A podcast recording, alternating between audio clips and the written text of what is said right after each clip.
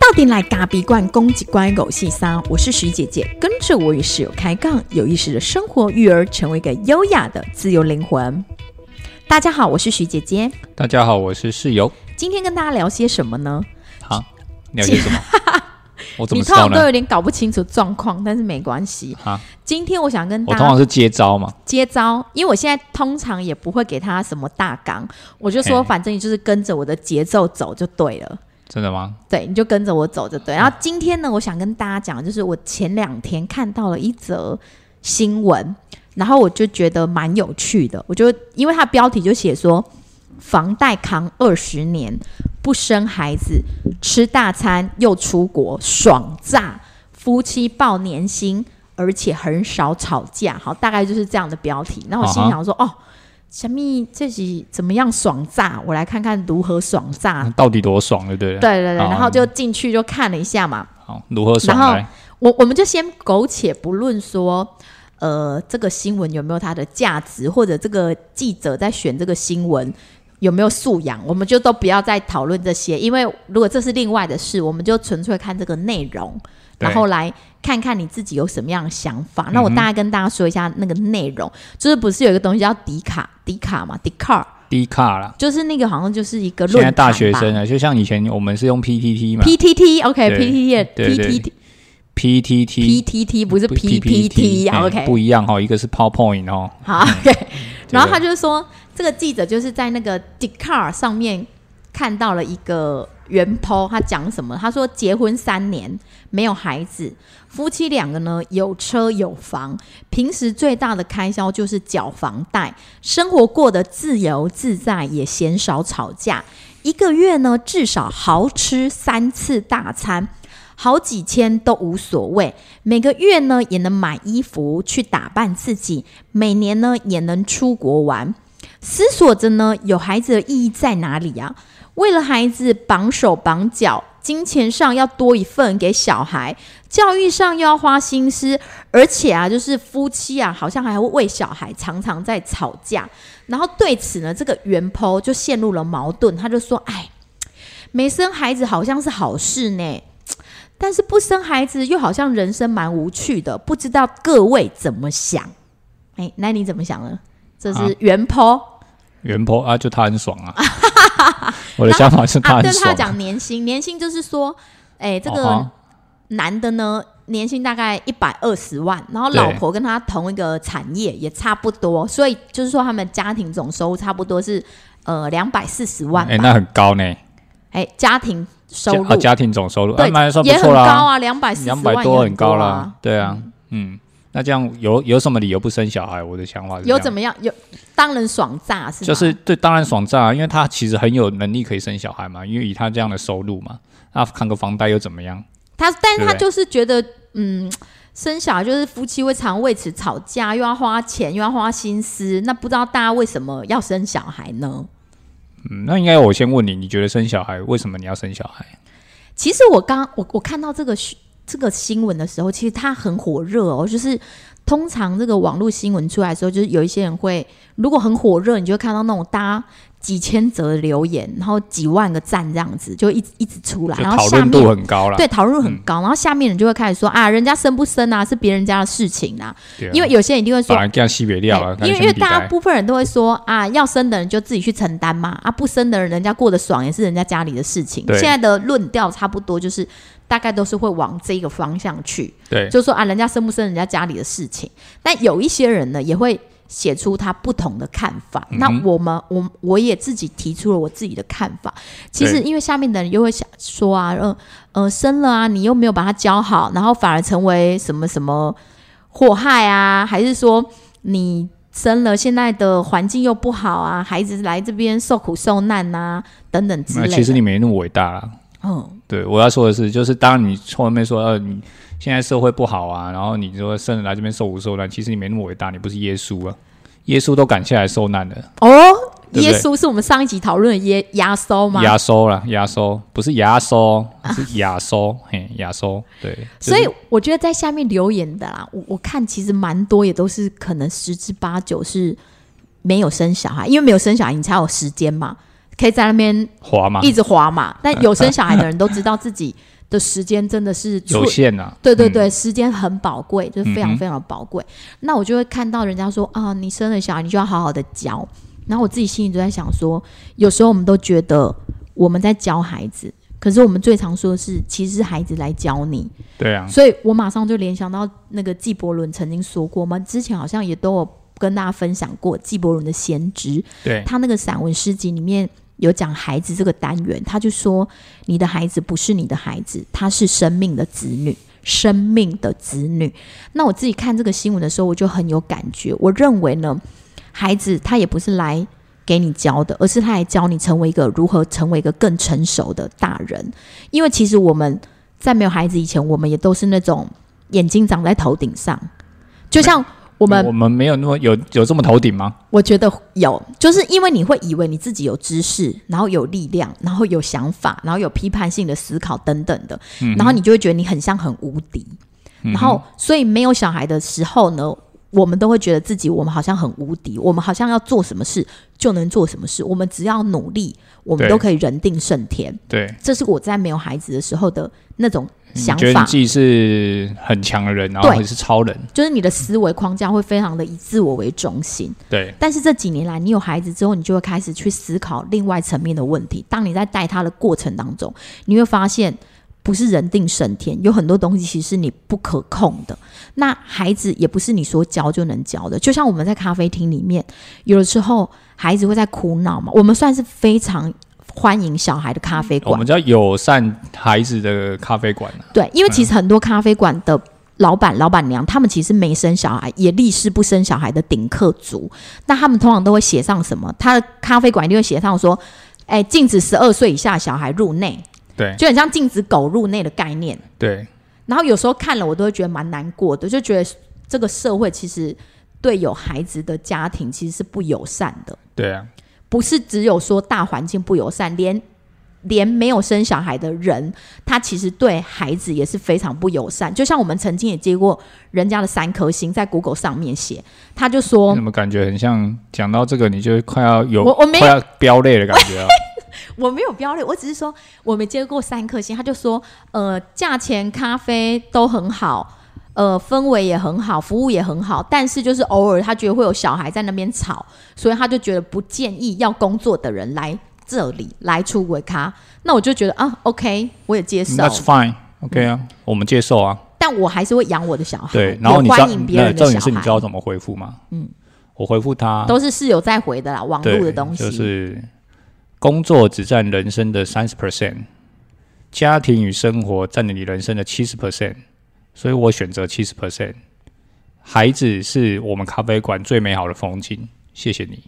对，这就是室友给他的回复，因为我对觉得，呃，怕吵的人、不生小孩的人、顶客主等等，你可以有你自己的立场，但是我们养育孩子的人，我们也有我们自己的立场。其实带过孩子，你就知道带孩子有多么的辛苦，而且在那个公共空间里，有时候孩子在闹，也不是大人愿意的。你会觉得说，放着小孩在那边闹都不管教，那个其实也是你自己没有孩子的人的思维框架。有时候孩子真的不是你能够去控制的。对啊，就是应该说，我觉得在我们地在我们的咖啡馆的空间里面，其实因为我们是很欢迎的嘛，所以我们其实我们也不会太害怕这件事情。那当然，孩子在里面呃有一些呃，比方哭闹，然后我们都会都会真的是觉得，我们不是觉得孩子一直吵，我们反而会去看看爸妈。就说：“诶，需要帮忙吗？”那爸妈其实是一个很为难的角色，就是说他当然他知道他自己来这边喝咖啡，他只是想要放松一下，可是他也没办法控制孩子到底要不要哭嘛。哦，那当然他也是极力的安安抚。那当然会不会去影响到这个旁边的旁边的这个客人？对于带孩子来的客人来说，他已经没有办法管那么多了。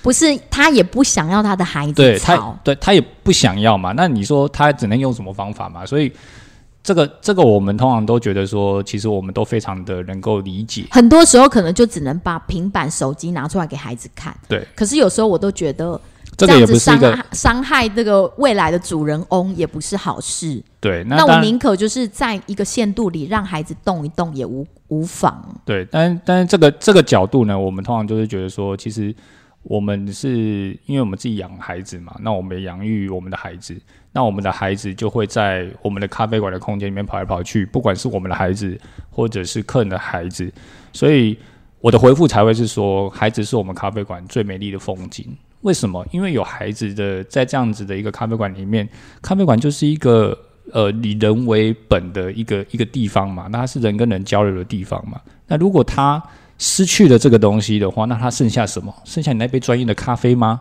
告诉你，专业的咖啡到处都有，满街都有缺你这一间呐、嗯，对，所以我要，我其实我很语重心长的想要跟各位说，我的咖啡馆真的欢迎小孩，你带多少来都没有问题。当然，当然不要一次带一整班来了，可能就是要稍微预约一下，我们快把好的空间留给你。可是你真的是诶，带爸妈带着小孩来放松，来这边喝吃吃甜点啊，喝喝咖啡。那小孩子我们也有准备，比方说一些鲜奶类的啊，或者是说一些茶茶饮类的。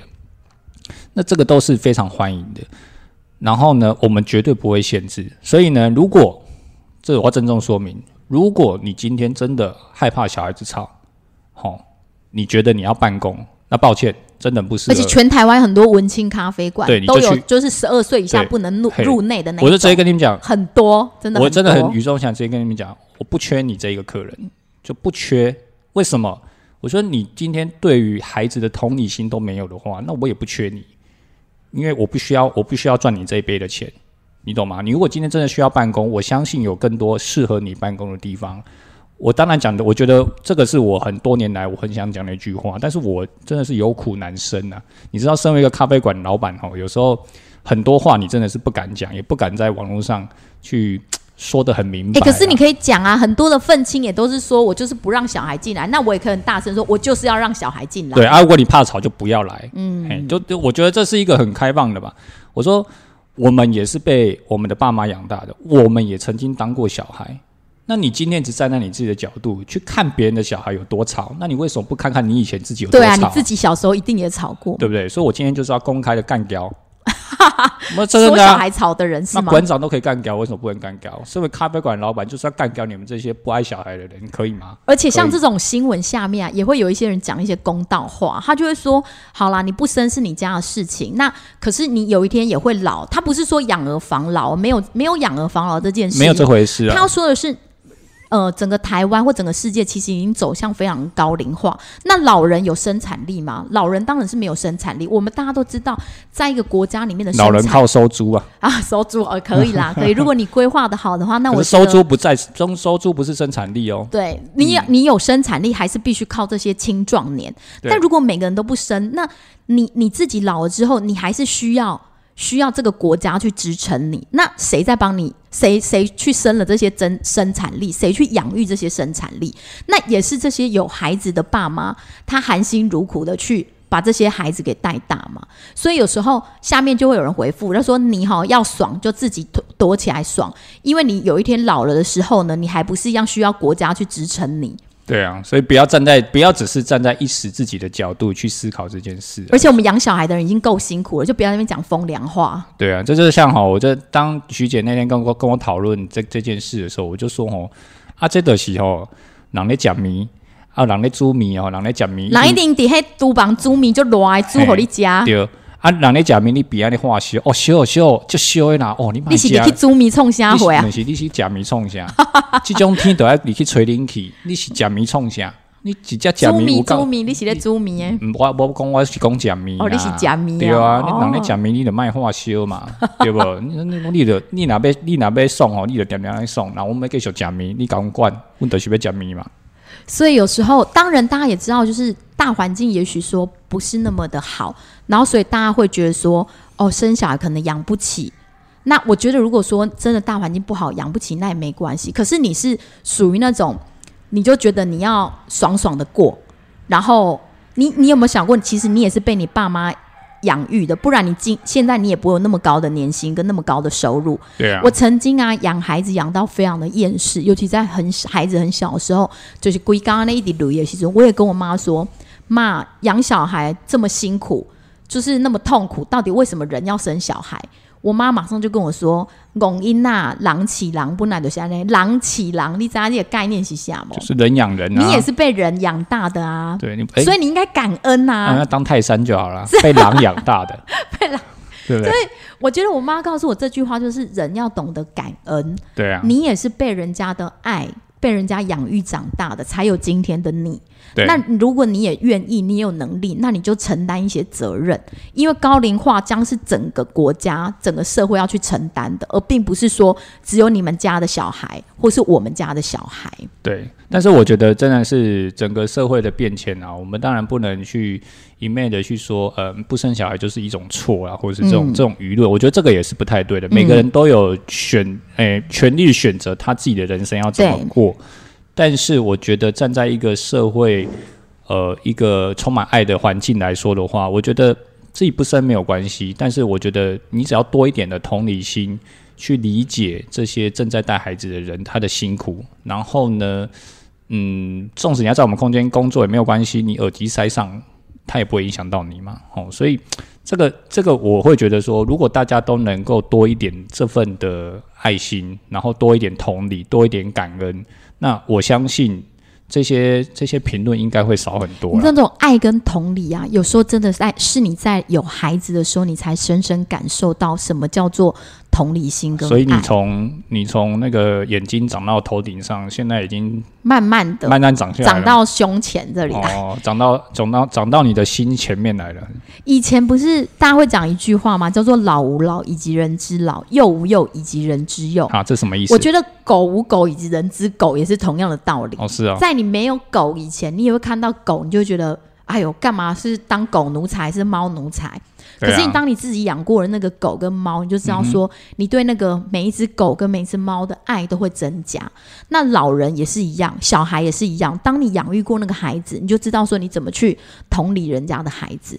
所以孩子其实来教你怎么样更有同理心跟去中心，不要只是以你自己为中心。去自我中心啊，嗯哦，就是你不要常常觉站在自己的角度去看别人，你应该从哎、人家的角度回来看看说，哎、到底为什么？哎，人家人家没有办法去，人家带小孩的一些辛苦啦，或者一些过程，所以养孩子人真的很伟大哎、我真的要说，我对这些爸妈真的觉得谢谢你们，哦，所以你要对自己拍拍手。真的谢谢你们，因为你透过爱护你自己家里的孩子，你就会去爱护别人家的孩子。那你透过爱护你们家的老人，你就爱护别人家的老人；爱护你们家的狗，你就去爱护别人家的狗。所以我觉得这些经历是，嗯，应该说我们不后悔走这些啦。就是说你，你你你生的孩子，常常我们在养自己的孩子的时候，真的是像徐姐说的，真的是有时候崩溃啦。我我必须承认，我们生的不是天使的小孩，我们也没有什么叫做天使这件事情。每一个孩子，两个孩子都让我们真的是头破，诶、应该说鼻青脸肿。撞得鼻青脸肿，一下这个一下那个的，然后两个又两个一起出现的时候，又有更多的问题。嗯，但是这一路走来，这样子已经带了两个孩子，这样子工作，然后又家庭又生活的，所以，嗯，应该说你不知道你自己到底常常也会觉得说你自己到底在干嘛，为什么要搞成这样子？但是你回过头来看到孩子的成长，跟自己或许有那么一点点的进步的时候，你其实会感到蛮欣慰的。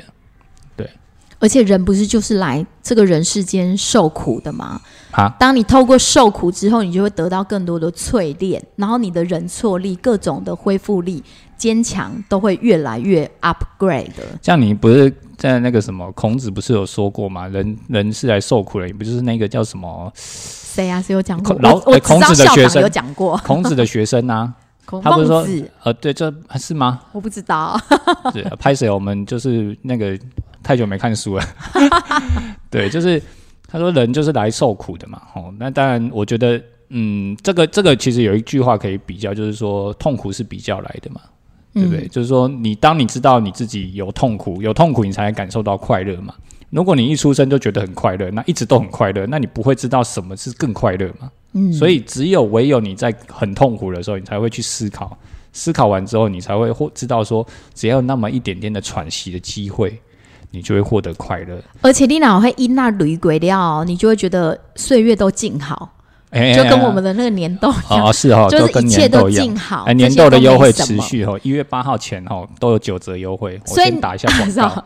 所以你看，为什么那些爸妈他们走过了之后，你会发现他到了一个年纪之后，他已经对于很多的事情，他都能很优雅的转身呢？我觉得就是真的是一路被训练来的。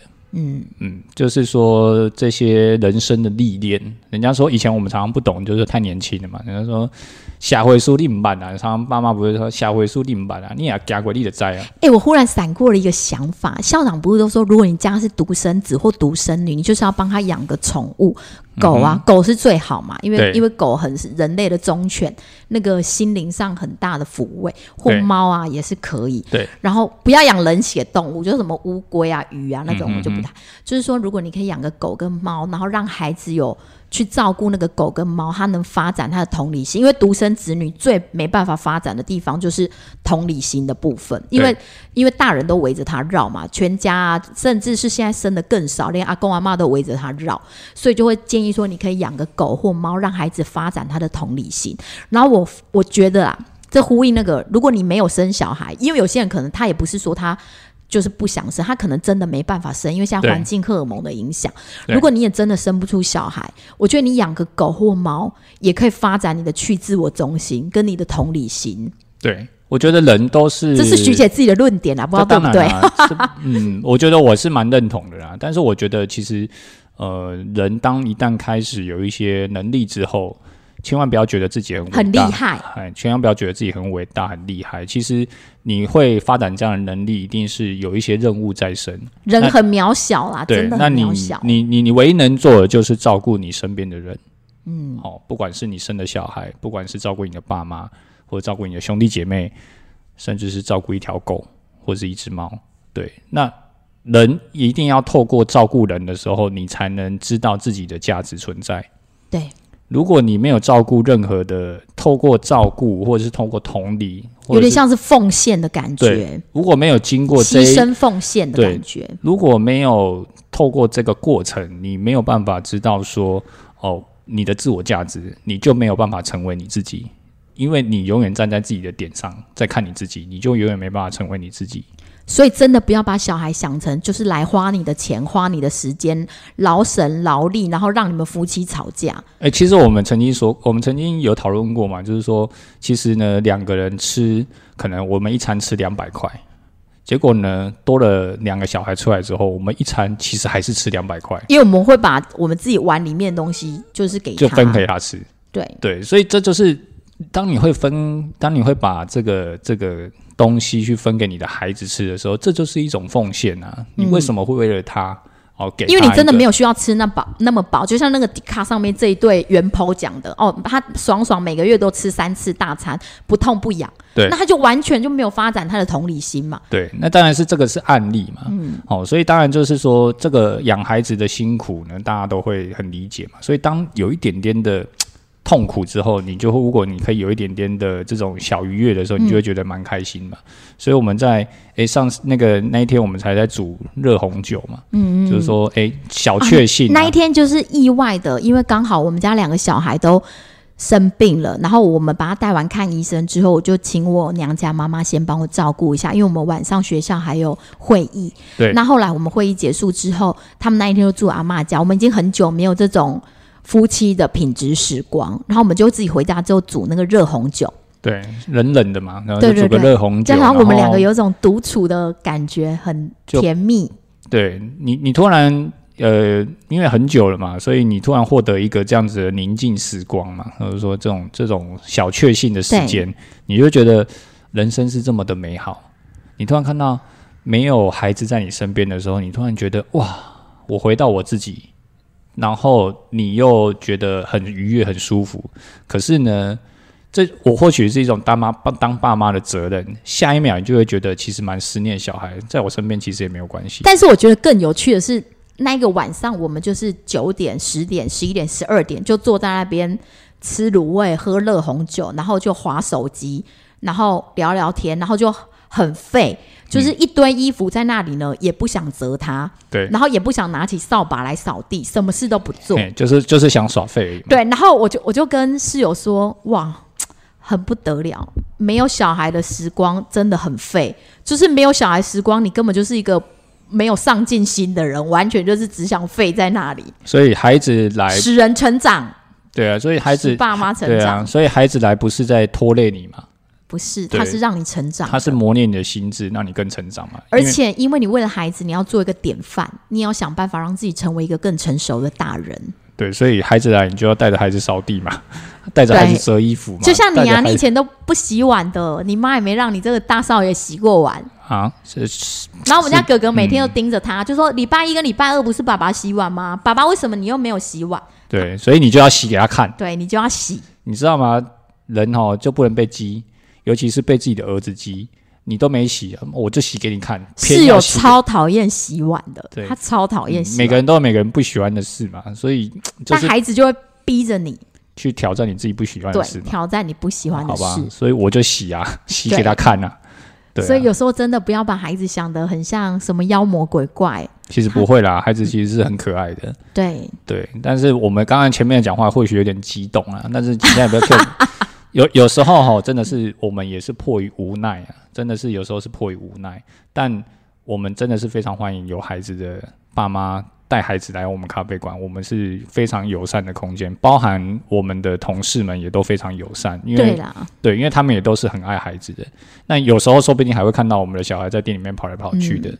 对，那我我觉得这是一个我们店里很独有的风景，也是最美好的风景。啊，如果你想爽爽当顶客主，那你就躲起来上，也不用躲啦，但是也不要那么张扬啦。对你，就你就我觉得这个社会的，我觉得这个社社会的氛围不，我觉得不要再这么多的这种有多爽，嗯，而是说多一点的去关心关爱的人的新闻，或者是多一点关心这种爱的氛围的舆论，我觉得或许会更好。而且如果你没有孩子，你也可以照顾别人的孩子，那也非常的好。对啊，你可以，哎、我帮你带带看，我帮你带出去走个公园两圈。我跟你讲，那个那个妈妈哈，绝对会投以就是非常感激的眼神，衷心，诶、非常诚心的感谢你。